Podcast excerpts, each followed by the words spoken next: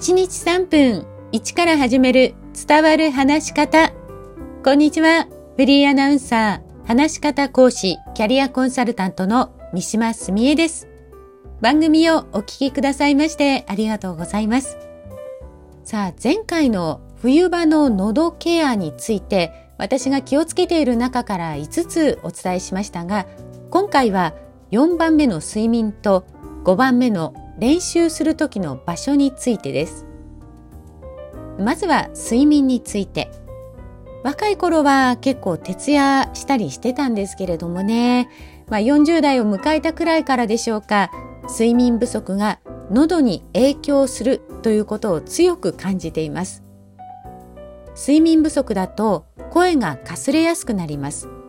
原因は声帯のむくみや体の疲れが取れていないなどあるようですね。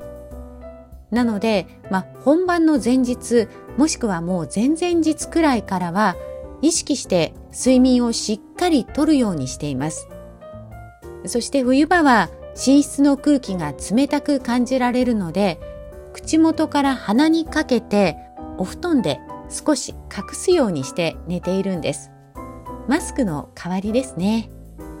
まあ、本当はマスクがいいんでしょうけれどもマスクってやはりこう紐が耳に当たって痛くなりますしあと何より起きた時に顔にマスクの跡が残っていて私鏡を見て悲鳴を上げてしまいます。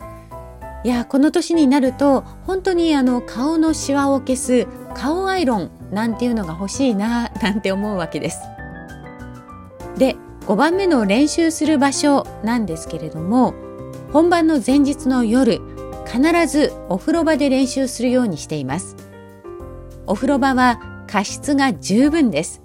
乾燥している冬場は喉への負担が軽減されます。ただあまりに長くお風呂に浸かっているとのぼせたりしますから、まあ、最後の最後の練習で私は不安を払拭するためにお風呂場で練習をしています。他にもお風呂に入っている時に台本の練習ではなくって簡単な発音練習をするのもおすすめです。例えば50音これは手軽にできますよね。あ、え、い、う、え、お、あ、お。まあこれがトレーニングではよく使われますけれどもあ、い、う、え、お。この順番でも大丈夫です。その際、しっかりと口を開けることを意識する。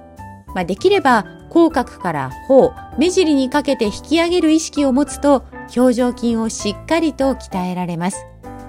冬場は乾燥だけではなく、室内と外との寒暖差も激しいです。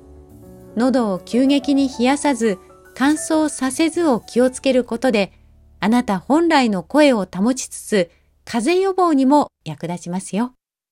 今日も最後までお聴きくださいましてありがとうございました。